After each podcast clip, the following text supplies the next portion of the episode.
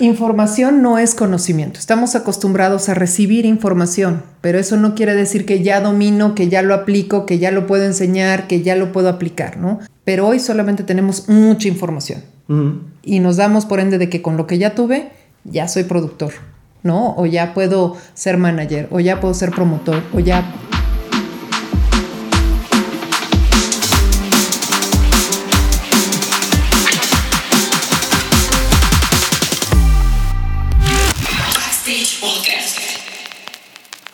Bienvenidos a Backstage Podcast, la neta del entretenimiento.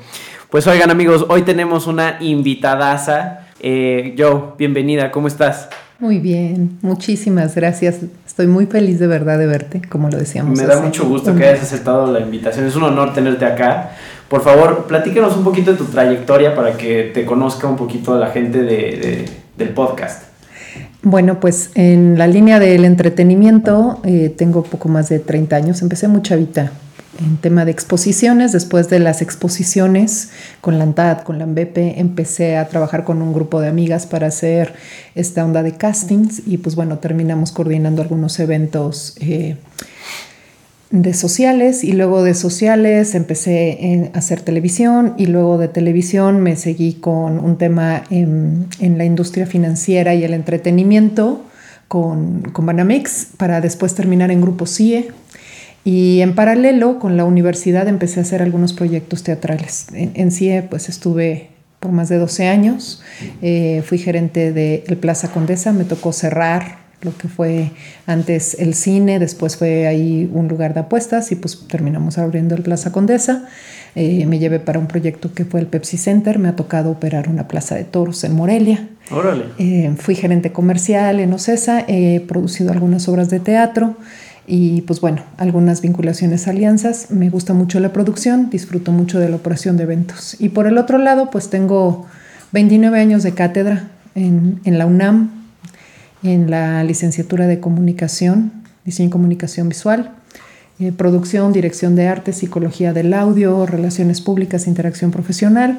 Hace cinco años empecé a trabajar en la Náhuac, que fue donde... Pues nos conocimos yo. Sí, padrísimo. en la licenciatura de dirección de empresas de entretenimiento y en la WIC para diplomados para la maestría de producción de cine. Órale. Y la oportunidad de tocar varias plataformas, ¿no? En el entretenimiento. Excelente, yo. Pues, pues esa es una de las razones por las que estás acá, el poder platicar, eh, pues la formación, eh, entre comillas, profesional o no profesional, no sé, ahorita lo vamos a discutir, eh, sobre la gente que se quiere dedicar a la industria del entretenimiento, ¿no? En general. la, la, primera pregunta, yo, ¿cuál es la diferencia entre un profesional versus un profesionista? O sea, la palabra no, no, significa lo mismo, aunque vengan del mismo significado. Creo que aplica diferente ya a la hora de estar en el campo versus eh, la, la, capacitación y, y, la escuela que traigas, ¿no? Sí, bueno, el profesionista está estudiando para algo. El profesional es aquel que ya empieza a tener más experiencia y que además su sentido de responsabilidad y compromiso con la experiencia lo hacen que sea profesional. El profesionista está estudiando, no tiene mucho conocimiento, tiene todo el compromiso y todas las ganas, pero necesita ir generando experiencia para hacerlo mucho mejor, ¿no? Pero digamos, o sea, no necesariamente en, nuestro caso que nos conocimos en la NAWAC, no, no sucedía tanto eh, estas oportunidades de, generar experiencia como tal. Eh, de hecho, el capítulo pasado estuvimos con Orlando y, fue uno de los temas que hablábamos, ¿no? Eh, la experiencia que es necesaria para, para, estar dentro del campo y versus la, formación que, que, nos dan eh, estas universidades que se están aventando a entrar a esta industria. Entonces, em, lo platicamos fuera del aire. Em, no necesariamente eh, la, teoría es lo único que necesitas para, para, definirte como profesional, ¿no? O sea, el título... No, necesitas la práctica, por supuesto. Yo, por un lado, aplaudo que haya escuelas, que está el claustro por ahí, están haciendo, pues, es la idea de generar una licenciatura para el entretenimiento, porque antes existía algo que era como administración del tiempo libre, que tampoco nadie lo comprendía, o ahora dices entretenimiento y de qué se trata pero también creo que es importante tener muy claras las bases y todo lo que es el plan de estudio para que no solamente estés siendo profesionista, sino que empieces a hacer tus prácticas, que también traen la idea, pero que se abran muy bien las puertas para empezar a, a generar esta experiencia, sumar experiencia para que cuando termines pues te sea mucho más fácil llegar a ser profesional y que descubras si de verdad amas el entretenimiento, porque la gente normalmente ve el entretenimiento del lado lindo, ¿no? Y si vas a estar haciendo entretenimiento, si vas a estar produciendo un evento, implica una gran responsabilidad, ¿no? Claro, que, que esa es una de las cosas que yo le, le reclamo mucho a la NAWAC, en particular a, la carrera de, Dirección de Empresas de Entretenimiento, que no, no, hay un sentido de responsabilidad de lo que implica estar dentro de la industria. Creo que eh, está muy limitada la carrera para todo lo que podría hacer y, sin embargo, yo, yo, yo, veo varios casos de compañeros que, que se limitaron a, aventarse al campo y, y, se quedaron con lo que veían en clase. Hoy en día muchos de ellos, eh, pues yo diría que no están eh, demostrando el potencial que tenían o que demostraban en clase en, la vida real, ¿no? En el campo. La propia frustración, ¿no? Que pueden traer, ¿no? A mí me ha tocado ver algunos de ustedes que incluso ahora están tomando muchos cursos o se están metiendo otras cosas porque dijeron, creo que quedé tibio, ¿no? Por decirlo de alguna manera. Pues es que está el choque de realidad, yo. O sea, traes, traes lo que te dicen en clase y llegas a la realidad y es un choque muy fuerte, ¿no? Eh, me pasó en séptimo semestre una maestra que nos estaba dando música en vivo y sacó un libro para platicarnos de términos que no existen en, los, en los, conciertos, ¿no? Entonces inventaba palabras eh, con el librito y yo me levanté y le dije, oiga, es una materia de séptimo semestre. Con todo respeto, no nos diga mentiras, porque allá afuera nos van a ver la cara de idiotas. O sea, en verdad. Y dije, pues si me reprueban ni modo, pero ya, ya no aguanto esta, esta frustración de que le quieran ver la cara a, a mis amigos y, que, y que esté perdiendo mi tiempo y dinero. Porque a mí me está pasando, perdón, perdón, eh, justo que los alumnos cada vez son más como tú. ¿No? Los alumnos llegan y te empiezan a enfrentar y te dicen, a ver, sorpréndeme, ¿no? Claro. De que yo empecé a dar clases en esta licenciatura y que te veían como, wow, a ver, sí, dime, báñame de tu experiencia, está padrísimo, y se van emocionando o decepcionando, según sea el caso. Claro.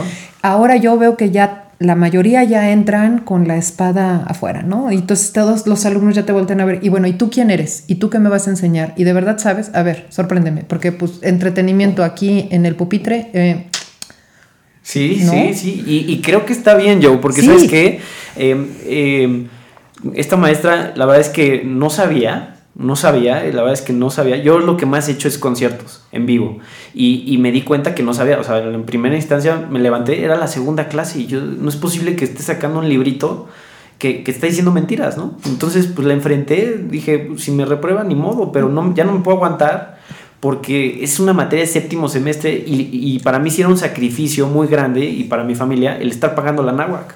No, está bien. O sea, a mí me pasó en este último, tuve una, un par de alumnas, una de ellas, pues su hijo es un proveedor importante dentro de la industria. Y la verdad es que ella decía, pues bueno, pues con mi papá ya lo veo todo, ¿no? Y mi papá ya lo veo todo. Y de alguna manera yo le decía, pues yo me llevo muy bien con tu papá. Este, cuando les pedía tareas, yo esperaba que las de ella fueran de las mejores, ¿no? Y no, o sea, al final del día dominaba esa parte, pero no era como todo lo que tendríamos que ver, que esa es la otra, entender en Ajá, totalmente. Eso es justo otro punto, porque hay, hay muchos alumnos muy mediocres, que esa es la palabra tal cual, que tienen las herramientas, que tienen los contactos y que no les interesa, tienen una apatía impresionante porque sienten que ya tienen resuelto todo.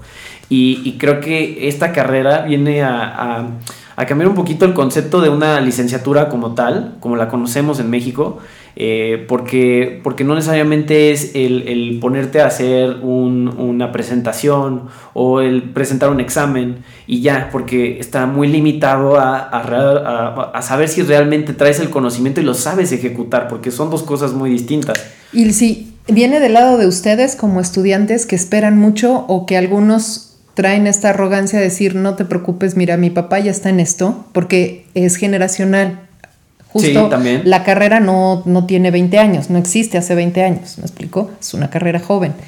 Cuando quieres entonces entender el entretenimiento, lo vas viendo desde lo que has vivido o desde las empresas que pueden tener tus familiares, ¿no? Y dices, a esto me quiero dedicar. Pero siempre lo vemos desde arriba, desde la parte padre. ¿no? No entendemos la parte, por un lado. Y luego vienen los maestros que pues, ¿cómo van a dar entretenimiento si estudiaron a lo mejor nada más comunicación, sin ofender a nadie, pero no han hecho eventos? Entonces, ¿cómo le explicas a la gente lo que implica la seguridad, la tranquilidad, los tiempos de montaje, el desvelarte? Eso que solamente lo vives cuando haces eventos. Entonces, creo que es importante colocar profesores que saben hablar de esto. Es como si, hace rato lo decíamos fuera del aire, yo comparo mucho con médicos o con otras carreras, ¿cómo vas a hablar de derecho? ¿Vas a defender a alguien si no has estudiado la parte que te toca, no? ¿Cómo viene un maestro a enseñar algo que no ha, que no ha vivido? creo que esa parte también sería importante, eh, como equilibrar a los profesores o a quienes convocas a que les transmitan a los alumnos su experiencia y que les enseñen, porque saber no es saber enseñar, o sea, son, son dos puntos con los que tendrías que trabajar, ¿no? E, era algo que pasaba mucho en la náhuatl y, y reclamábamos mucho, bueno, o bueno, por lo menos yo, que había profesores que no necesariamente tenían maestría y para dar clases en la náhuatl tienes que tener maestría, que me parece absurdo en nuestra carrera, porque la gente que está en el medio, pues nunca tuvo tiempo de hacer una maestría, ¿no? Se, dedicó a estar pues talachando y, dándole todo, todo su esfuerzo, toda su vida al medio, ¿no? Entonces me parecía absurdo tener a un coordinador que pues hacía dos, tres eventos en la náhuatl y, vendía muy bien la carrera y por eso era coordinador, pero no tenía ni siquiera la experiencia ni, ni entendía la responsabilidad que había detrás de traer una carrera de esas y sigo sin verlo en la náhuatl, o sea... Y ahora hay coordinadores, no sé cuántos coordinadores hayan cambiado, pero pues ya ni siquiera hacen eventos. O sea, el otro hacía tres. Sí, ya ni siquiera... Ya ni siquiera los hacen. Y coincido contigo, yo la verdad es que tenía mucha ilusión. Si algo que yo amo en la vida es dar clases, lo, lo viste, lo vivimos, el tiempo que estuvimos juntos me apasiona. Y me apasiona la parte del mundo de los eventos, en la industria del entretenimiento. Entonces yo decía, soy la más feliz del mundo de que se haya creado esta carrera, quiero hacer algo y abogué y pues cuando salió algún coordinador yo levanté la mano, llevé todo lo que tenía. Y sí, es cierto, si no tienes la maestría, como muchas personas que vas a tener aquí en la mesa que valen la pena, no la tienen. Yo tuve que hacer tres tesis antes de poder titularme porque ya estaba para hacerlo y el tiempo se me iba y estaba de gira en algo y entonces cuando regresaba ya no había podido hacer mi examen. Tres tesis para titularme, imagínate. pero, pero ¿cuántos años dando clases, yo? O sea, más que, más que muchos coordinadorcitos que hemos tenido. 29 años de cátedra. Exacto, o sea, a eso voy. La expertise está, o sea, no, no. Aquí, aquí lo que me frustraba muchísimo es eso, o sea, no necesitas el título. Es, es demasiado vano traer un título hoy en día. Porque el título no te va, te va a decir que sabes algo, pero no te va a decir si lo sabes ejecutar como tal. Tal vez no, no lo vería tan de no necesitas el título, pero sí tendría que existir una forma diferente de cómo adquirir tus documentos. ¿Y cómo evaluar? Por, e, exacto, y la evaluación. Por eso comentaba un poco que existen los colegiados, los colegios o las personas que tienen cierta experiencia en producción, en ciertas líneas de vida dentro del entretenimiento se conjuntan y te dicen, oye, pues lo que yo aprendí contra lo que tú aprendiste, haces tus evaluaciones o haces tus equilibrios y tú lo que dices es, pues contra lo que yo sé, de acuerdo a lo que se supone que deberías de evaluarme, que tenemos. Y entonces podrías trabajar con las equivalencias, que eso funciona entre universidades, cuando alguien se quiere cambiar de una carrera a otra carrera o de una universidad a otra universidad, de un país entre países en universidades, trabajas con equivalencias. Los colegiados funcionan para eso, para juntar a la gente que tiene experiencia y decir lo que yo sé, lo que tú sabes, a qué equivale. Equivale a primaria, secundaria, licenciatura, una maestría, un doctorado. ¿A qué equivale? Eh, algo que, quisiera volver a preguntar, que creo que de alguna forma ya se respondió, pero es, eh, ¿está funcionando? O sea, ¿estas carreras están funcionando hoy en día para, para que el medio mejore o, o, se formalice de alguna forma? ¿Sí o no, yo? ¿Y por qué? pues creo que establecida o, realmente como tal dirección de empresas de entretenimiento, que me encanta el nombre, lo tiene la NAWAC. el, claustro tiene algunos también que es gestión para la cultura. La UNAM hace algunos cursos y estamos trabajando ahorita ya en diplomados. Creo que es increíble hablar de dar la teoría y hablar de las experiencias y empezar a generar bibliografía. ¿Cuánta bibliografía te topas atrás que diga producción de eventos? Que tengan 15 años de hacerse. Hay un libro maravilloso que es el de Ocesa que habla sobre el mundo del espectáculo. Es un libro blanco con letras doradas que habla sobre toda la industria del espectáculo desde el, cine de, carpa o el teatro de, carpa. Y me parece que es importante que existan y qué bueno que se está tomando. Está padre. Pero no sé qué tanto está funcionando. Está abriendo boca a nuevas generaciones. El que se formalice, el que ya quede insertado y que empiece a generar o a crecer o a cosechar, va a llevar un X tiempo, ¿no? Todavía le falta. Y luego acabamos de entrar en estos meses donde todas las industrias han sido golpeadas. Volteas a ver cómo a la hora que se detiene el dinero para todas las industrias, todo se está deteniendo. Pero es muy triste ver cómo hay empresas que prefirieron parar por completo, detener por completo. O sea, para mí fue un shock cuando escuché que el Cirque du Soleil se había detenido. Sí, o sea, más allá, estoy hablándote a nivel internacional. Eso está muy grave. No, o sea. Es una noticia muy grave. Las Vegas está. Colapsando, está colapsando, literalmente. Sí, eh, em, obviamente afecta muchísimo el, pues la, era covidiana a, a, esta carrera, ¿no? Porque esta carrera sí requiere de un estado presencial Sí, si me preguntas, ¿está funcionando? Yo estoy preparando mis cursos para poder dar, sentarme con ellos, hacer algunos eh, eventos en línea, que creo que es hacia donde estamos migrando y por eso también estamos aquí. Pero eh, tenemos que generar la experiencia, que se sienta el que estás vivo. Cuando tú vas a vivir un evento, eh, sudas, vibras, ¿no? Quieres... te desvives. Te desvives, exacto. Te, chocas con la gente, ¿dónde voy? La fila de las palomitas, el ya apagaron las luces, la gente grita porque ya va a empezar el concierto. Eh, bueno, pasan N cosas, ya estoy aquí golpeando en mi, porque te emocionas, ¿no? ¿Cómo vas a hacer eso en la parte cómo tenemos que trabajar para lograrlo, ¿no? Y qué es hacer que la gente desde sus casas esté generando contenido, lo quiera intercambiar y haga que quien vea ese contenido se emocione con eso. Tendríamos que empezar, todavía no terminamos de armar como la, carrera como es bajar lo que es la industria del entretenimiento a una cátedra y en lo que le vamos dando forma ya, ya se rompió. Sí, llegó, llegó el COVID a ponernos otro reto, ¿no? Porque eh, de por sí, como dices, estaba apenas terminando de armarse o empezando a armarse, que yo diría que ese es el término. Sí. Eh, y llega el COVID a, reformular todo, porque eh, digo, o sea, yo no creo que jamás, o bueno, no me va a tocar ver que los eventos virtuales superen a los eventos presenciales, ¿no? O sea, como dices, el poder sudar, el poder desvivirse, el poder, em, que los empujones, todo, todo eso, toda esa experiencia no va a ser igual que, vivirlo con aparatos, ¿no?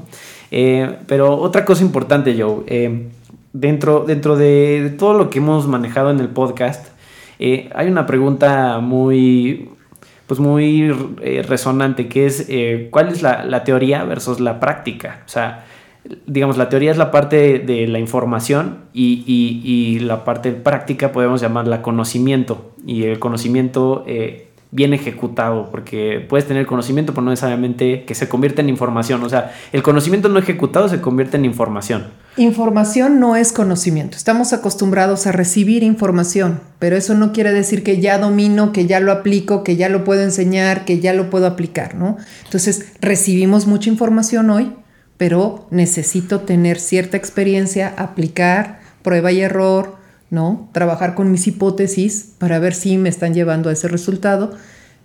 Pero hoy solamente tenemos mucha información y nos damos por ende de que con lo que ya tuve, ya soy productor, ¿no? O ya puedo ser manager, o ya puedo ser promotor, o ya, ¿no? ¿Qué porcentaje para ti es eh, lo que debemos de tener como profesionales dentro de la industria? O sea, eh, práctica versus, versus teoría o, qué combinación sería la fórmula exacta o la mejor para, para poder entrar al campo de la mejor forma. ¿Qué porcentaje? No, pues es que desde que entras a la carrera deberías de estar escuchando o viendo algo en la, en la materia, montaje de eventos y conseguir ir a montar un evento o montar un evento o inclusive ir a tu casa y desde algo muy sencillo como hacer una pequeña, montar el tiempo de montaje para que después saques la parte que se equilibre a montar un evento para 100, para 500, para 1000, para 100 mil personas, que requiere, pero tendrías que empezar a escuchar y vivir, leer y estar que te lo presenten y verlo. Que si te hablan de iluminación, en la mañana estás escuchando los tipos de luces que hay, el guataje, la fuerza, todo lo que conlleva y en, la, en el fin de semana estás haciendo un show y estás viendo cómo montan las luces, cómo las, o sea, qué necesitan, a qué estructuras se van a montar, si van a necesitar o no hamburguesas para que se cuelguen, si vamos a ponerle gaffer, qué necesitas, que son idiomas propios de esta industria. Claro, son idiomas, como dices, son idiomas. Y así iríamos, o sea, con su glosario particular que conlleva, ¿no? Podemos hablar del sonido y entonces qué tipo de micrófonos los lees, te dice las marcas, perfecto, lo estudias y luego en la noche dices, ah, pues mira, voy a llegar aquí y estos tienen un short y está padrísimo este micrófono y me funciona para... Y se trabaja con plugs o si trabajo con coaxiales y pero son parte del propio glosario idioma y aunque lo veas en un libro, necesitas vivirlo. Entonces, si tú me dices 50-50, o sea, lo que estoy leyendo me voy o más, ¿no? O sea, estudié y luego, luego empezar a aplicarlo. Pues si nos pasamos con una carrera donde pasas dos semestres o tres semestres antes de llegar a práctico, o no sé qué, pues no lo entiendes. Hacer carpeta comercial, vemos que, pues haz una carpeta comercial para que veas. Es bien fácil. Todo el mundo dice, hacemos mi carpeta, mi book y ya estuvo mi brief allí, padrísimo, y qué me enseño. Y, y realmente no estás entendiendo lo que necesita tu cliente. Aunque tenga una base en la carpeta, necesitas saber cómo personalizarla y no nada más es que le pongas el logo de la marca o de la persona con la que vas, sino entender o comprender las necesidades con las que te quieres vincular para hacer un área comercial. Para hacer un evento tienes que construir una Biblia con sus documentos que lleves, sus investigaciones, permisos. Hay muchos documentos. Lo ves en tu clase los tienes que llenar, pero después tienes que ir a la delegación o con, el abogado para firmarlos si ya no me gustó el convenio, que si el artista sí va, no vuela, se echó para atrás, que si pues cayó el diluvio y entonces cancela el evento. ¿Qué sucede con esto, no? ¿Qué está pasando hoy con... con ¿Y cómo se enfrenta la crisis? Porque eso no viene en los libros. O sea, eso por más que, lo quieras leer, que lo quieras entender, si no lo vives como tal, si no vives un, un momento de crisis dentro de un evento, y, empiezas a entender qué, conlleva el poder resolver eh, de manera eh, más eficiente, porque eh, en, los eventos yo creo que la práctica de, de, poder resolver y tener una capacidad de respuesta no es nada más este eh, el resolverlo y, ya, o sea, va a haber una consecuencia y esa consecuencia tiene que ser la menor posible en, digamos, en temas negativos, ¿no? O sea, amortiguar el golpe, eh, amortiguar el presupuesto, amortiguar el tiempo, amortiguar con, la decisión que tomes en muy poco tiempo. Pero además cada decisión que vas tomando es porque la estás viviendo en ese momento. En ese momento, porque igual lo piensas dos días después y dices, hubiera hecho esto, hubiera hecho aquello y... Y luego en la teoría no funciona igual. Claro. En la teoría no funciona igual porque en la teoría uno siempre llega y dice, ah, padrísimo mi evento, a ti te pasó. No me acuerdo, nuestro evento de moda y cosas que queríamos hacer, recuerdo muy bien y lo traías muy claro. Sí, ¿no? Y ya estando ahí, tuvimos que resolver el tema de las telas que estábamos colgando y, a la mera hora, pues no, no, fue, no fue lo que se, había planeado, ¿no? O sea, no se tomaron medidas de eso, se debe haber tomado. O no sabías que se podía hacer, o no sabías que no se podía hacer, o sea, pero eso no lo vas a ver hasta el momento. Y eso es algo que tiene el querer producir un evento o operar un evento. El, el factor sorpresa está latente todo el tiempo, ¿no? O sea, no debes de perder la línea de lo que quieres que se viva pero el factor sorpresa va a estar latente y tienes que resolverlo de tal forma que el, público entra, vive, ah, perfecto, sale y se quedó con ese buen... Y atrás pasaron N mil cosas que tuviste que estar resolviendo. ¿Y qué pasa después? Porque también hay un después. O sea, de cada cosa siempre hay un después. Y, la pregunta aquí sería yo, ¿cómo enseñas eso? O sea, ¿cómo enseñas la capacidad de reacción? O sea, eh, el, poder tener esa, capacidad de, de que el factor sorpresa no sea tan fuerte eh, digamos, en, el proceso de ejecución, o sea, que, no te congeles, que puedas eh, reaccionar, que, no cause un colapso eh, dentro de tu equipo, que tu equipo tenga esa capacidad de respuesta y lo logres, o sea, lo logres sacar, porque tiene que salir. Y sobre todo tener siempre esta, justo para lograr eso es, primero, como, ¿cómo le podría decir? Como blindar o bañar a tu gente de tranquilidad y decirles que pase lo que pase es, yo sé hacer esto, qué sé hacer, qué no sabemos hacer. Luego, luego algo que decimos es, si no lo puedes controlar, avisa muy rápido, porque si no dejas que se desborde el problema, llega un momento en que es muy grande. Entonces, eso lo haces con tu gente, viendo a tu gente, conociéndolo, que también eso es en vivo, o sea, saber de qué somos capaces y de qué no somos capaces, de qué temple tiene para resolver esto, para aguantar. Hay personas que pueden aguantar el grito, hay personas que pueden tener suficiente labia, hay personas que físicamente van a aguantarte más en la lluvia. Todos los factores de las personas claro, ves en vivo. Pero ¿cómo lo, ¿cómo lo enseñas en clase? O sea, eso ¿cómo lo puedes enseñar? Eso no hay manera. O sea, según yo no hay manera que enseñes eso a menos de que hagas una prueba en forma práctica. Yo hago prácticas. O sea, yo platico con ellos después de que se emocionan, vemos algunos ejemplos y entonces sacan su idea de cómo deberíamos de resolverlo. Obviamente sí funciona el que uno como profesor tenga la experiencia para que te diga vas a resolver esto, tienes que contemplar esto y lo vas llenando de dudas. Los alumnos normalmente llegan y te dicen, es así y ya lo tengo resuelto. Ah, sí. ¿No? Ajá. Y dices, ok. Y le empiezas a decir al alumno lo que consideras que debe de plantearse, de preguntarse y de hacer. Si el alumno está abierto contigo, lo va a hacer. Si no, va a seguirse por la línea y se va a meter. Y va a chocar contra pared. Pero cuando le empiezas a decir esto, ya trae ciertas preguntas que cuando llega al sitio empieza a descubrir que lo que tú le planteaste, lo que él pensó, puede o no funcionar y va a accionar mucho más rápido. Eso sí lo puedes hacer en clase. Eso sí se puede medir de alguna forma. Eso sí se puede medir de alguna forma. Todas las personas llegan con su idea y te preguntas, oye, ¿qué vamos a hacer? ¿Cómo le vamos a hacer? ¿Qué tendríamos que ir resolviendo? Entre ambas partes o los expertos que están allí lo pueden ir este, valorando, ¿no? Midiendo. Pero ya que llegaste al espacio, vas a ver si eso es cierto o no. Obviamente esta carrera, pues sí, sí necesita de práctica, porque los sueños se quedan allí, ¿no? Es como si Walt Disney se hubiese quedado con su ratón dibujado nada más y, hasta ahí. Creyó en él, fue con él, murió con él y ahí está. Y sigue vivo con él, literalmente. Em, ahora, yo, eh, eh, hay un tema generacional muy, muy fuerte, que, que todo lo queremos así, la inmediatez. Y, y esta, esta carrera no, no te lo puede dar en cinco minutos el conocimiento o la práctica que necesitas. Eh, esto lleva tiempo, esto lleva esfuerzo, esto lleva sudor, incluso sangre. Eh, o sea, es mucho sacrificio que hay que hacer y, y, no se puede conseguir con un tutorial en YouTube, no se puede conseguir con un curso nada más, no se puede conseguir con nada más la licenciatura incluso. O sea, ¿cómo enfrentar como profesor o como profesionista a este choque cultural y, generacional de que todo lo queremos así. Todos. O sea, de verdad ese, es un tema que ustedes traen, que además luego ya nos los van pegando a nosotros. Pero si llegas y te lo decía hace ratito, ¿no? O sea, el, chavo llega y te dice, lo quiero, lo sé, ya lo vi, si se puede, ya lo chequé en internet, le doy enter, se lo, ¿no? Le pongo en WhatsApp, seguro, en, ya, perfecto, ¿no? Imagínate qué sucedería con la inmediatez de ustedes si no existiera internet. Porque todo lo resuelves allí, ¿no? Y el entretenimiento no solamente necesita de esa parte, necesita de la parte tangible.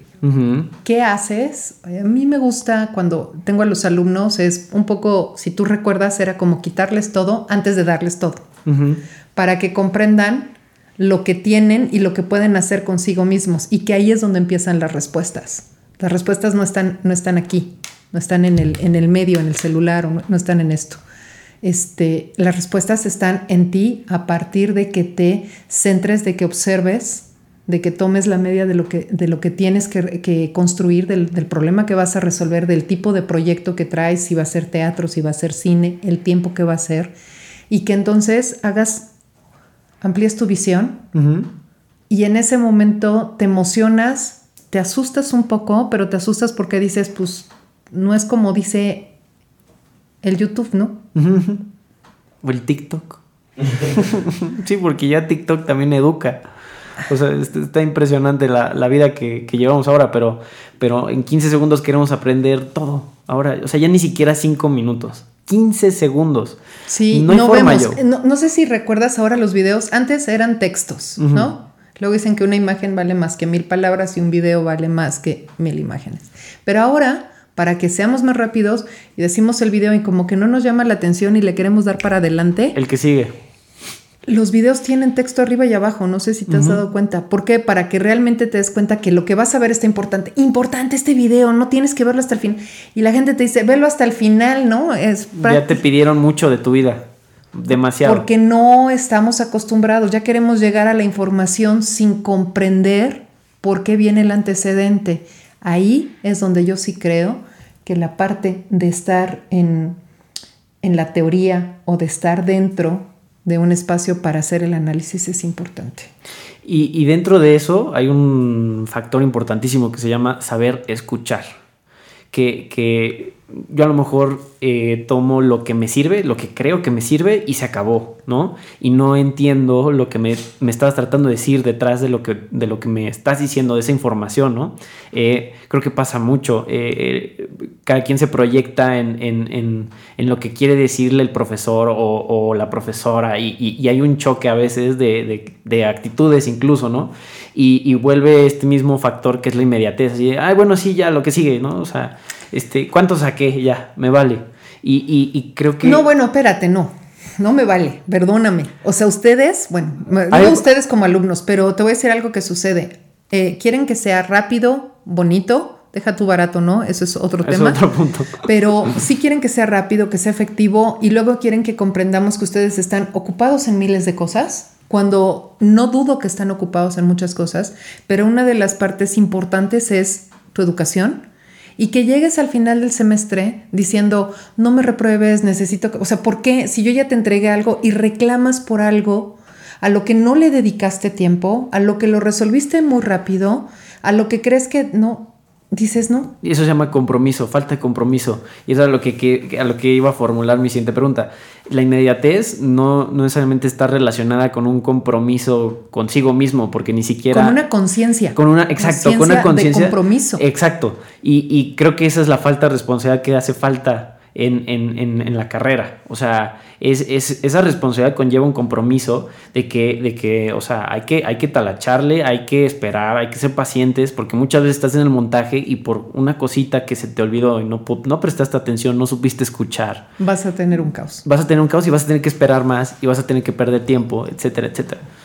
Algo que tienes que comprender aquí es que tienes que realmente tomarte tu tiempo y tu análisis para decir el sí de cada cosa porque si no te fijas, si no observas, si no planteas, vas a tener que mover completamente tus espacios. Donde montaste lo vas a tener que cambiar porque no escuchaste.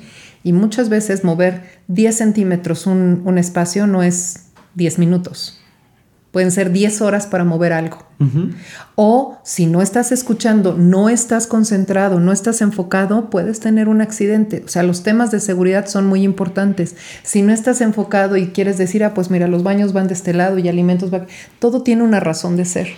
Y si no escuchaste, dices, ah, nada más déjalos aquí, pues ¿cómo te explico que al rato vas a tener un tema, no? Claro. El, el, estar enfocado en los eventos, creo que hay un punto importante y es personas haciendo experiencias para personas.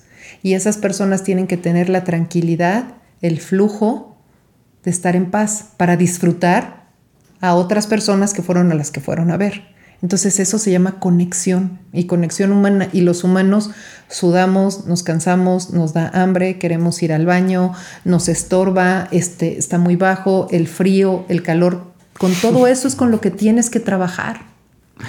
Y si no escuchas, algo de esto hace que se... Y si alguien está incómodo, ya se pues rompió la experiencia. Ya se rompió la experiencia. Ya perdiste. sí, exactamente. Es como la, constante evaluación de experiencias, desde que llegas al estacionamiento y entonces tienes un buen momento y luego vuelves a tener otro buen momento para llegar y te cortan el boleto y tienes otro buen momento para el cine, para el teatro. No nada más estamos pensando como en, en los grandes espectáculos. Lo más sencillo, ¿no? O sea, todo tiene que vivir una experiencia. Sí, y más ahora, porque ya tenemos expectativas altísimas de todo y pasa pues hasta el salón de clases. O sea, y no lo merecemos todo, pero no estamos dispuestos a dar nada. Exacto, exacto.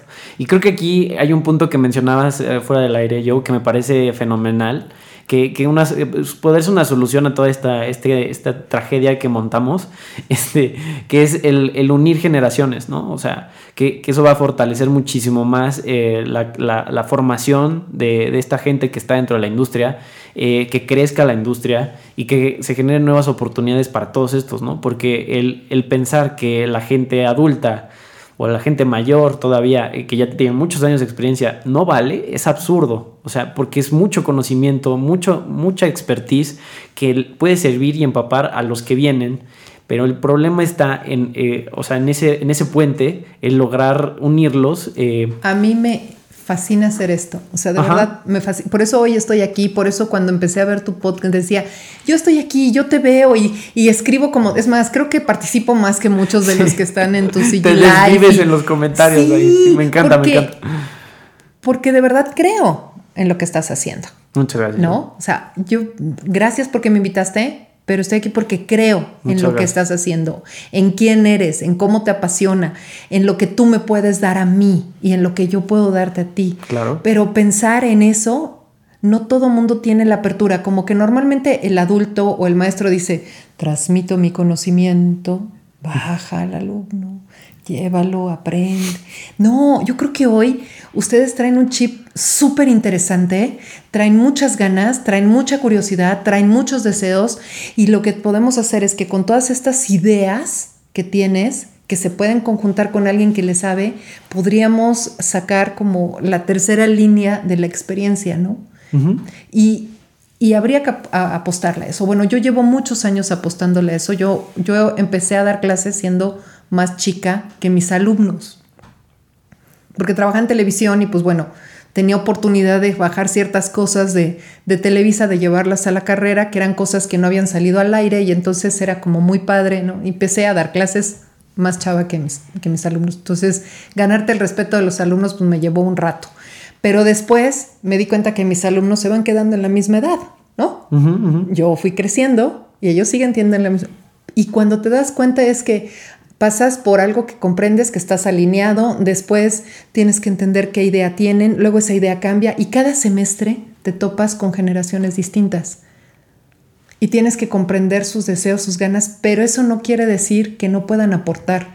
A mí me gusta muchísimo y debo años como vinculándolos al medio profesional y después regreso con ellos y aprendo de ellos y luego ellos me dan y luego hacemos proyectos, hemos hecho proyectos que han funcionado padrísimo, otros no, pero unir generaciones para el mundo del entretenimiento, para el mundo en general, pero va a ser muy importante.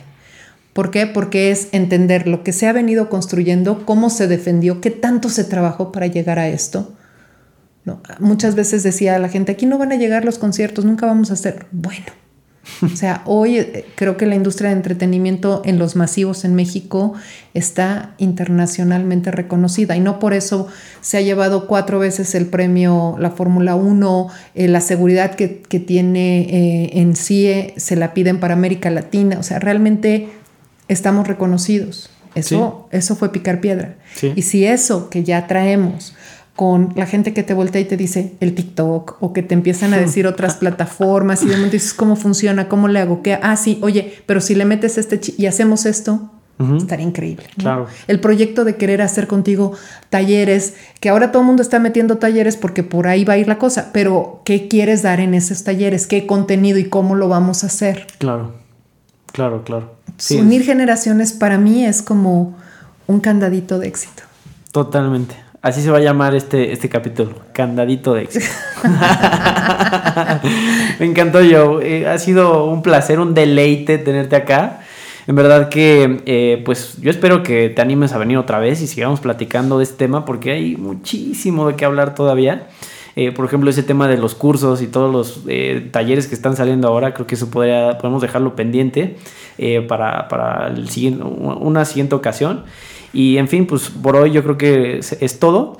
Muchas gracias, Joe. Eh, en verdad, te repito, ha sido un honor tenerte acá. El, que, el que tengas la confianza y, el tiempo y, el esfuerzo de estar acá, eh, te lo agradezco mucho. Y en verdad ha sido, ha sido un honor. No, yo, yo, te agradezco a ti y yo te invito a que te enfoques en lo que te está gustando. Entiendo que hay muchas cosas que te adolecen hacia atrás, pero suéltalas porque traes enfrente ya un proyecto bien padre, bien interesante, con gente que te está abrazando, que te está apoyando, que está increíble y que yo creo que sí muchas veces de las cosas que uno hace son el motor de lo que uno tuvo o no obtuvo. Ok. Ok. Sin duda. Pero finalmente creo que lo que no obtuviste ya lo puedes dejar atrás y soltarte para que generes mucho más contenido, mucho más cosas, porque dentro de ti hay así toda una explosión padrísima de, cosas que yo te veo en dos, tres, cuatro, cinco años y, vas a tener no solo el podcast, vas a tener toda una serie de plataformas hablando de lo que es estar detrás de, ¿no? En el backstage. wow, gracias. Me encanta. Gracias, Joe. Pues bueno, amigos, esto ha sido todo. Backstage Podcast, la neta del entretenimiento.